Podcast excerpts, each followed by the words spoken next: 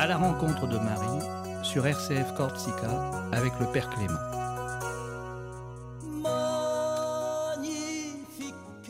Bienvenue à vous, chers amis, auditrices, auditeurs du RCF Radio Corsica et Salvé Regina. Et nous nous retrouvons encore. Bénissons le Seigneur. Et pour euh, tout ce qu'il nous donne et nous donnera de vivre. Nous ne savons pas ce qui se passera demain, ce qui se passera le mois prochain. L'essentiel, c'est de rendre grâce à Dieu. Et pourquoi ne pas dire Magnificat, mon âme exalte le Seigneur, comme la Vierge Marie. Eh bien, je suis très heureux de vous retrouver au cœur de Marie dans cette émission sur euh, les ondes de vos radios et nous allons à la rencontre de Marie qui nous tient par la main pour nous conduire vers l'inconnu euh, de euh, cette année, mais c'est connu de Dieu. Que cette année soit sainte pour chacun de nous. Eh bien, je retrouve encore la belle équipe euh, de RCF Radio Corsica et je crois que c'est la belle équipe aussi de Salve Regina. Et à la technique, aujourd'hui, de l'autre côté de la baie vitrée, c'est notre cher ami Fabien Pardiès qui va nous accompagner. Eh bien, voilà, nous allons parler de Marie. Marie autour de, de Noël et je vais retrouver le Saint-Pape euh, Jean-Paul II et dans ses méditations sur euh, Marie. Et dans la deuxième partie, comme je l'ai annoncé à la dernière émission, nous aurons trois séries de conférences de euh, l'association Marie de Nazareth. Nous avons écouté une la dernière fois et aujourd'hui, dans la deuxième partie de cette émission, le thème, c'est Marie et la France de l'association Marie de Nazareth. Et dans la troisième partie, et bien sûr, nous aurons un très beau texte de prière de Saint Augustin adressé à Marie. Une virgule musicale avec Fabien et nous allons entrer dans le vif du sujet.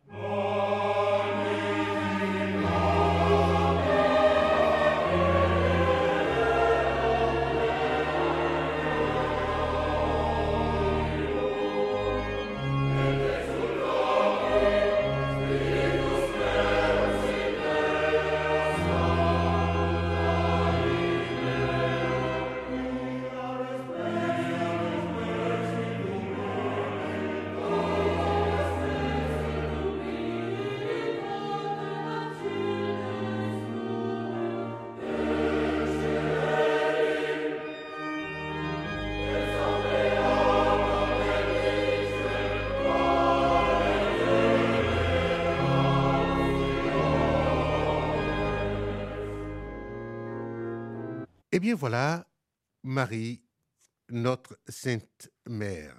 La nuit de Noël, dit le pape euh, Jean-Paul II, la nuit de Noël, la mère qui devait donner le jour à son enfant ne trouva pas de toit. Elle ne trouva pas les conditions dans lesquelles se réalise normalement ce grand mystère divin et en même temps humain qu'est celui de donner le jour à un homme. Permettez-moi d'user de la logique de la foi et de la logique d'un humanisme conséquent. Le fait dont je parle est un cri immense. Il est un défi permanent à chacun et à nous tous, spécialement à notre époque, peut-être où il est souvent exigé de la mère en attente une preuve de grande cohérence morale. En effet, ce qu'on appelle par euphémisme interruption grossesse, l'avortement ne peut être jugé selon des catégories authentiquement humaines, autres que celles de la loi morale, c'est-à-dire de la conscience. On pourrait raconter beaucoup à ce sujet, sinon, d'après les confidences faites dans les confessionnaux. Et le pape Jean-Paul II, le Saint-Pape, poursuit son test.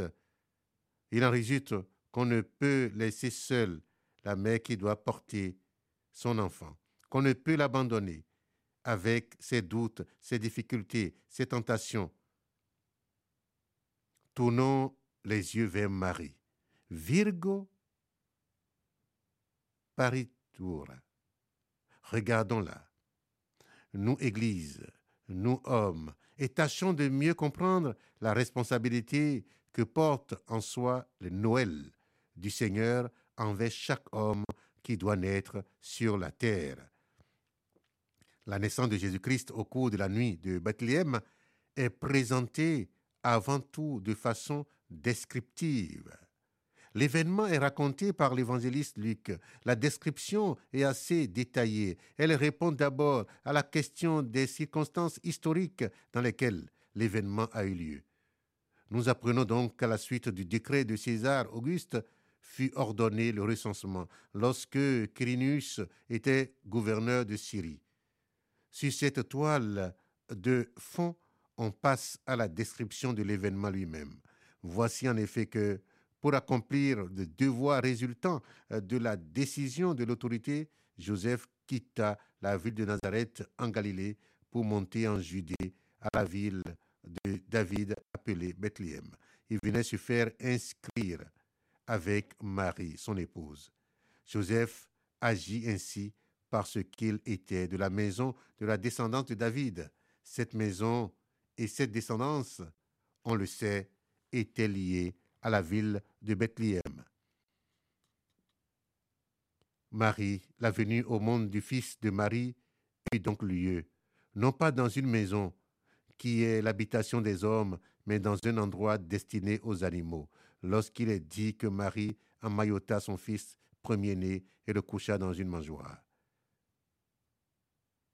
Ce qui se passe dans la crèche, dans la grotte rocheuse, a une dimension de profonde intimité. C'est quelque chose qui se produit entre la mère et celui qui va naître. Personne d'étranger n'y a assez. Mais Joseph, le charpentier de Nazareth, n'est qu'un témoin silencieux. Elle seule est pleinement consciente de sa maternité. Elle seule comprend ce que signifie au juste le cri de l'enfant. La naissance du Christ est avant tout son mystère, son grand jour. C'est la fête de la mer. Et bien que cette fête de la hein, soit pour nous aussi fête d'espérance et une joie, une lumière dans chacune de nos vies. Je m'arrête là avec ces méditations du Saint-Pape Jean-Paul II pour qu'après la végule musicale, nous retrouvions cette belle conférence de Marie et la France.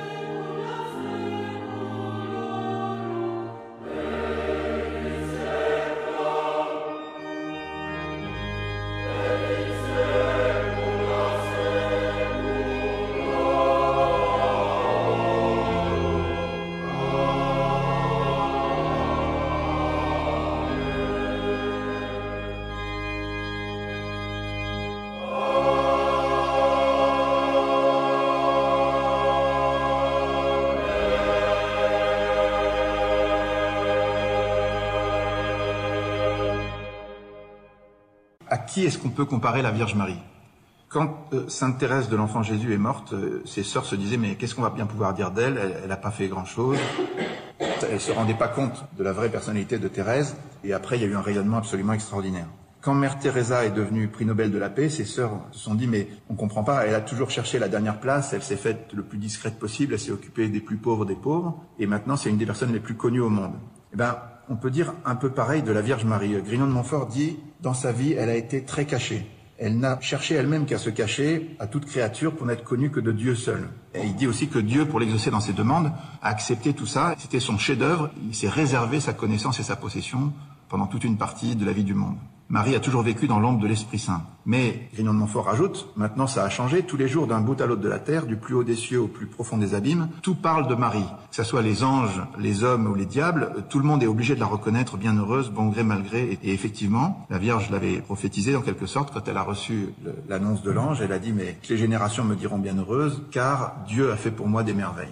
Donc le plan était évident et on le constate aujourd'hui au niveau du monde d'abord. Si on fait un petit tour rapide, dans tous les temps, ça a commencé même à Nazareth. On a retrouvé une inscription très ancienne du premier siècle où on voit un Je vous salue Marie. On a retrouvé dans les sables d'Égypte un, parchemin où il y avait une prière très belle. À l'abri de ta miséricorde, nous nous réfugions, Sainte Mère de Dieu, écoute nos prières quand nous marchons vers toi. Ça date du troisième siècle en Égypte. Depuis et toujours, sur tous les continents, dans tous les peuples, on a prié, célébré, chanté la Vierge Marie en, en Afrique, en Russie, euh, partout. On lui a fait des cathédrales magnifiques. On a fait toute une série de sanctuaires, d'abbayes, d'églises, de, chapelles, dans tous les coins du monde, dans le monde catholique, le monde orthodoxe. Et on peut dire que n'y a pas aucune autre créature qui a été célébrée de cette manière-là sur toute la surface de la Terre. On lui a fait des icônes, des statues, des peintures de toutes sortes, euh, magnifiques. Les arts ont célébré la Vierge aussi en musique, de toutes les manières. Et on lui a consacré des royaumes, des nations, des villes, des régions. Euh, par exemple, la ville de Constantinople, quand elle a été fondée par Constantin, elle a été consacrée à la Vierge de manière très spéciale. Elle est restée pendant mille ans. Elle avait des reliques de la Vierge, la, ceinture, le vêtement. Elle avait des fêtes très belles et une protection toute spéciale de Marie. Mais il y a d'autres pays dans le monde qui, ont, qui sont consacrés, le Mexique, la Pologne, des dizaines de pays en fait, des dizaines de villes. Là, c'est Marseille, Lourdes. Il y a des sanctuaires, bien sûr. Bref, elle est reine comme personne d'autre sur la terre. Il y a aussi des congrégations, des mouvements, des fondateurs, Saint-Dominique, Thérèse d'Avila, des tas de congrégations qui sont consacrées à elle. Et puis, euh, bien sûr, les, les, pères de l'Église, les docteurs, les saints, les papes, l'ont de mille manières louées. Dans toute l'Antiquité chrétienne, on a très vite parlé d'elle comme la nouvelle Ève. Il y avait Jésus qui était le nouvel Adam. C'est le grand enseignement rudimentaire de l'Antiquité chrétienne. C'est très important, on va y revenir. Les pères de l'Église se sont déchaînés dans l'exégèse typologique, c'est-à-dire qu'ils ont repéré dans tout l'Ancien Testament, à travers notamment l'hymne toutes les figures qui parlaient déjà de la Vierge Marie. Il y avait des très grands saints comme Bernard de Clairvaux qui a été spécialement inspiré euh, des, grands théologiens comme saint Thomas d'Aquin, saint François de Sales, Don Bosco qui a parlé des trois blancheurs sur laquelle compte l'Église, saint Jean de la Croix qui dit que Marie est essentielle dans les nuits spirituelles, saint Séraphin de Sarov, un très grand saint orthodoxe qui a aussi dit qu'il n'avait pas planté un clou sans la volonté de la Vierge, sainte Thérèse de l'Enfant Jésus, elle est plus mère que reine, saint Padre Pio, Marthe Robin qui la voyait comme médiatrice, etc., etc. Et puis Jean-Paul II qui est vraiment le grand docteur mystique et marial euh, qui nous enseigne sur la Vierge. Et puis derrière tout ça, il y a des millions de pèlerins partout, dans tous les sanctuaires, sans cesse. Voilà. Alors, les hommes ont fait plein de choses pour elle comme ça, il y a des réponses, mais c'est des réponses à ce que la Vierge a fait elle-même. Il y a un dictionnaire du Père Laurentin et de Patrick Sbalquiero qui recense plus de 2000 cas d'apparition ou d'intervention de la Vierge au niveau mondial. Alors là aussi, rien ni personne peut être comparé à ça. La première intervention de la Vierge qu'on rapporte dans l'histoire, c'est Saint Jacques le Majeur qui était allé prêcher en Espagne jusqu'à Compostelle. Et euh, à un moment, il se retrouve à Saragosse, il est pris par des païens qui veulent sa peau. Et la Vierge apparaît sur un pilier alors qu'elle est encore vivante sur la terre. Donc c'est une première grand miracle de la Vierge. Il y a une apparition ensuite. La première apparition, c'est avec, euh, recensé en tout cas, c'est Marie et Jean qui apparaissent à Grégoire le Thaumaturge en 270 et puis plein plein d'autres. On va bien sûr pas toutes les lister, il y en aurait trop. Mais euh, on va en noter deux ou trois. Il y a l'apparition de la Vierge à Guadalupe en 1531 au Mexique, extraordinaire apparition, alors qu'il n'y avait pas beaucoup de succès dans la mission. Juste après cette apparition où la Vierge parle en langage des Aztèques, il y a plus de 9 millions d'Indiens qui se convertissent d'un seul coup et l'évêque euh, local qui meurt d'épuisement à force de confirmer les, Indiens. Et puis, cette année, on est obligé de parler des apparitions de Fatima qui sont extraordinaires à plus d'un titre. Euh, d'abord, elles ont été introduites par euh, l'apparition d'un ange aux enfants qui dit qu'il est l'ange du Portugal. Alors les nations ont un ange, c'est étonnant. Et puis ensuite, la Vierge apparaît tous les 13 du mois elle promet un grand miracle qui se passe devant 70 000 personnes, croyants et non croyants. Et c'est le journal local le plus anticlérical qui dit oui, effectivement, ce miracle a eu lieu. Et puis cette apparition comporte des prophéties, en particulier que le Saint-Père aurait beaucoup à souffrir, et c'est ce qui est arrivé le 13 mai 81. Suite à ça, Jean-Paul II écoute davantage les messages de Fatima et consacre la Russie au cœur immaculé de Marie comme la Vierge le demandait. Et juste après cette consécration qui se fait le 25 mars 84, tout d'un coup, euh, dès 86, le bloc communiste fragilise et tout tombe en quelques années sans une goutte de sang, alors que dans ma génération, je peux vous dire qu'on s'attendait absolument pas à ça. La Russie avait fait un armement incroyable, on pensait jamais que ça tomberait comme ça. Voilà. Il y a d'autres apparitions assez extraordinaires. Par exemple, à Medjugorje en Bosnie, elle apparaît le 25 juin 81. Elle dit qu'elle est la reine de la paix. Elle demande de beaucoup prier pour la paix. Et dix ans après, jour pour jour, c'est la terrible guerre de Bosnie.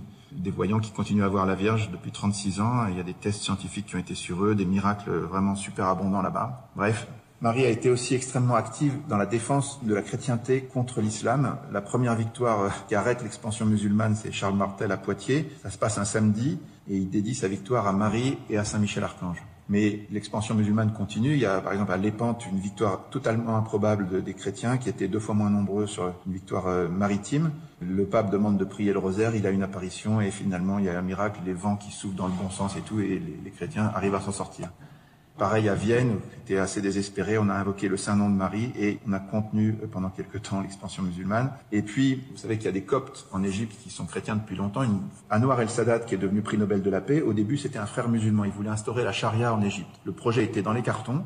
Et la Vierge est apparue en 1968 à Zeytoun, dans la banlieue du Caire. Et pendant plusieurs années, elle s'est fait voir à des centaines de milliers de personnes, dont la femme de Anwar el-Sadat, qui a convaincu son mari de renoncer à ce projet. Et après, il est devenu beaucoup plus pacifique. Mais ses apparitions sont absolument étonnantes et personne n'en parle en Occident.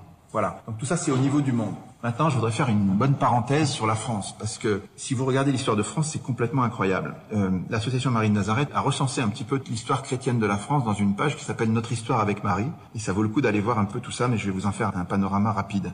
Au tout début, avant même que le Christ soit annoncé en France, il y avait deux endroits au moins où on priait la Vierge qui doit enfanter. C'était à Lompont et à Chartres. Ensuite, il y a eu très tôt des, un culte à la Mère de Dieu, en particulier au Puy-en-Velay, au moment du Concile d'Éphèse. Et puis, quand Clovis a été baptisé, c'est devenu un adage connu, le royaume des Francs et le royaume de Marie. Il y a eu des grands miracles ensuite avec, euh, par exemple, l'arrivée d'une barque à Boulogne, un soir d'hiver, et c'est devenu la Vierge la plus vénérée par les rois de France.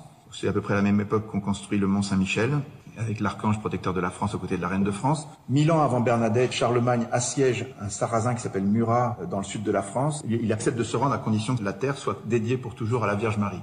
Charlemagne accepte et le musulman propose que ça s'appelle l'orda. Ça a donné l'autre, ça veut dire la rose en arabe et ça a été consacré à Marie. Ensuite, il y a des tas de protections. Par exemple, à Valenciennes, il y avait la peste et la Vierge est apparue à quelqu'un. Elle a montré un cordon qui entourait la ville et l'épidémie a cessé. C'est le cas aussi à Lyon avec Notre-Dame de Fourvière et la fête des Lumières qui en fait mémoire. Et puis des protections de ce type-là, il y en a énormément. Notre-Dame de Liesse, des Ardents, de Miance, de Pontoise, d'Orcival, voilà. Ensuite, vous avez le Moyen Âge, un siècle magnifique de chrétienté où toutes les plus belles parties de nos villes aujourd'hui, c'est eux qui les ont construits. Ce siècle dont on dit que c'est obscur, en fait, c'était un siècle absolument lumineux. Il y avait un idéal extrêmement beau. Les chevaliers passaient une nuit de prière avant de se consacrer à la défense de la veuve et de l'orphelin. Ils, ils, se consacraient à la Vierge Marie. Et toutes les cathédrales et les églises, pratiquement, qui ont été construites, romanes et gothiques, sont dédiées à la Vierge sous le vocable de Notre-Dame. Ensuite, vous avez l'histoire de la France et de la Vierge qui continue avec Jeanne d'Arc, qui porte l'étendard de Jésus et Marie et qui intervient de manière absolument incroyable pour libérer la France. Et puis, il y a un cycle qui commence à Cotignac. La Vierge apparaît dans le sud,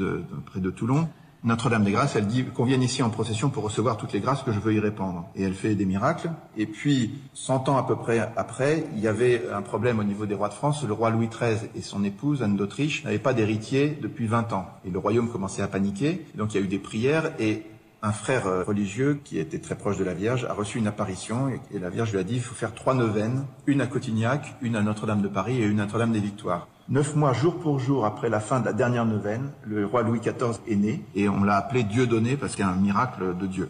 Alors, Louis XIII, quand il a appris tout ça, il y avait toute une série de grâces qui tombaient sur le pays à cette époque, et il a décidé de remercier la Vierge par un vœu qui est absolument capital. En remerciement de tant de grâces, il a consacré la France à Marie officiellement, il lui a fait don de son royaume. On voit cette statue de Louis XIII offrant sa couronne à la Vierge dans la cathédrale Notre-Dame de Paris, et ça a été un moment clé parce que officiellement le royaume de France est vraiment le royaume de Marie. La fête de l'Assomption est devenue la fête nationale et les historiens témoignent que dans la suite de ce vœu, il y avait un déluge de grâce sur la France, toute une série de bonnes nouvelles.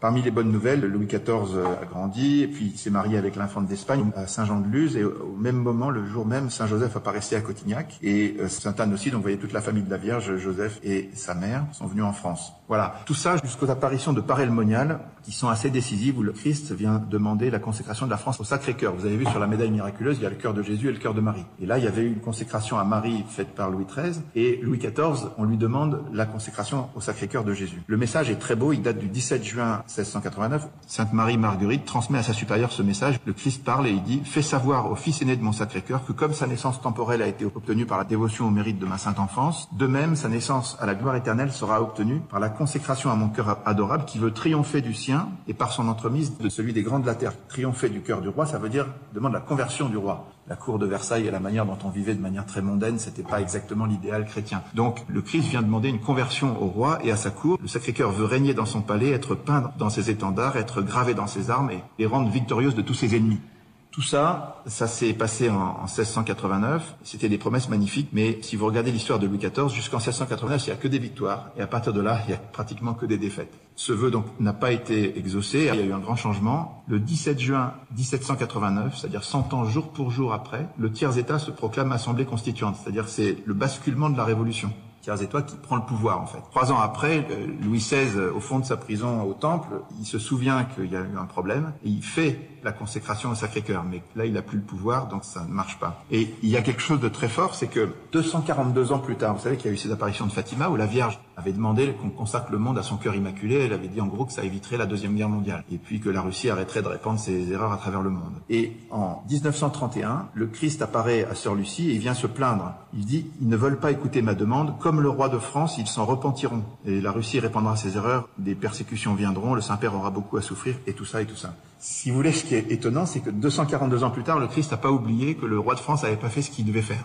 Alors il y a eu des choses, il y a eu en Vendée, on s'est consacré au Sacré-Cœur, les pauvres Vendéens l'ont payé très cher.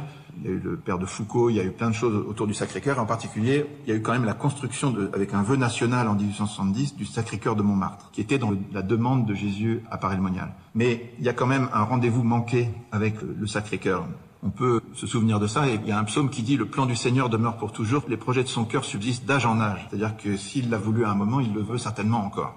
Alors, le 14 novembre 1945, après la Seconde Guerre mondiale, donc le Sacré-Cœur apparaît à Marcel Van, au Vietnam, à l'autre bout du monde. Il lui donne une prière.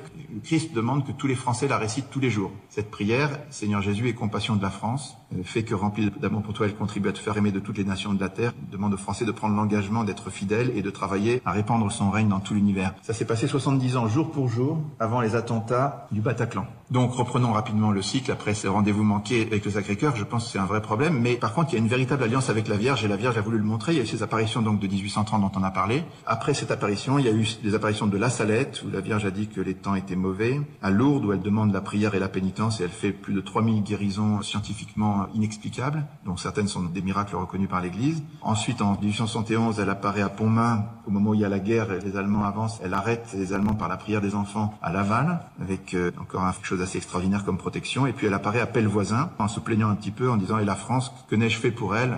La réponse n'est pas très forte. Vous voyez, en, en 36 ans, la Vierge dessine un M sur notre pays, un peu comme celui de la médaille miraculeuse. D'une certaine manière, c'est pour montrer la protection qu'elle a décidé de donner à ce pays. Cette protection, on la constatera en permanence. En 1914, durant la bataille de la Marne, il y a une grande apparition de la Vierge qui arrête les armées allemandes le temps que les Français s'organisent. Et puis, en 1947, il y avait une menace de révolution communiste en France. La Vierge apparaît à l'île Bouchard et elle, elle demande la prière des petits-enfants parce que la France est en grand danger. Des protections contre les guerres, il y en a eu partout, depuis Bouvines, Paris avec Sainte-Geneviève, mais Nantes, Orléans, Cambrai, Bar-le-Duc, Verdun, tout ça.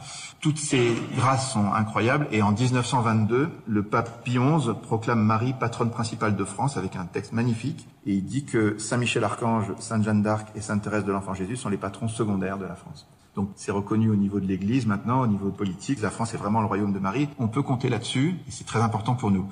Eh bien, il est très heureux de parcourir cette histoire. Et quand cette histoire se réveille dans notre cœur, nous voyons combien Dieu aime chacun de nous et chaque créature. Et cela réveille en nous la belle dévotion à Marie.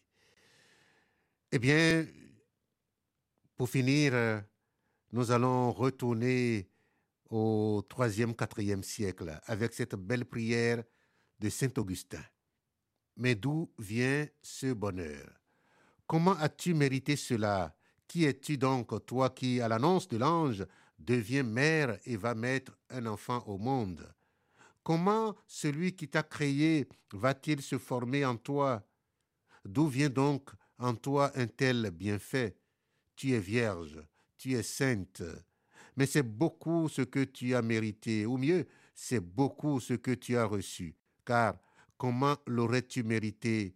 Celui qui t'a créé s'incarne en toi, il se forme en toi, celui par qui tu as été faite, bien plus, celui par qui le ciel et la terre ont été faits, par qui tout a été fait. Le Verbe de Dieu en toi se fait chair, et, assumant la chair, il ne perd pas sa divinité. Quand il fut conçu, il se trouva vierge. Il te trouva vierge.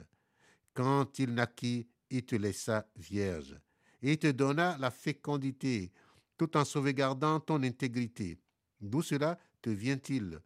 Je parais bien hardi d'interroger la Vierge et de ma voix d'importuner ses oreilles pleines de réserve. Cependant, je la vois, cette Vierge pudique, me répondre et m'instruire. Tu demandes d'où me vient tout cela? Je rougis de te parler de ce qui fait mon bonheur. Écoute plutôt le salut de l'ange et en moi reconnais ton salut. Crois en celui en qui j'ai cru. Amen. Saint Augustin. Eh bien, que Dieu nous donne la grâce de la foi, comme Marie, pour que notre vie soit toujours belle aux yeux de tous que notre vie soit magnificate là où Dieu nous a placés. Merci à Fabien Pardiès pour sa collaboration technique. Que Dieu vous garde et vous bénisse. À la prochaine. Vous venez d'écouter À la rencontre de Marie avec le Père Clément sur les ondes de RCF Corsica.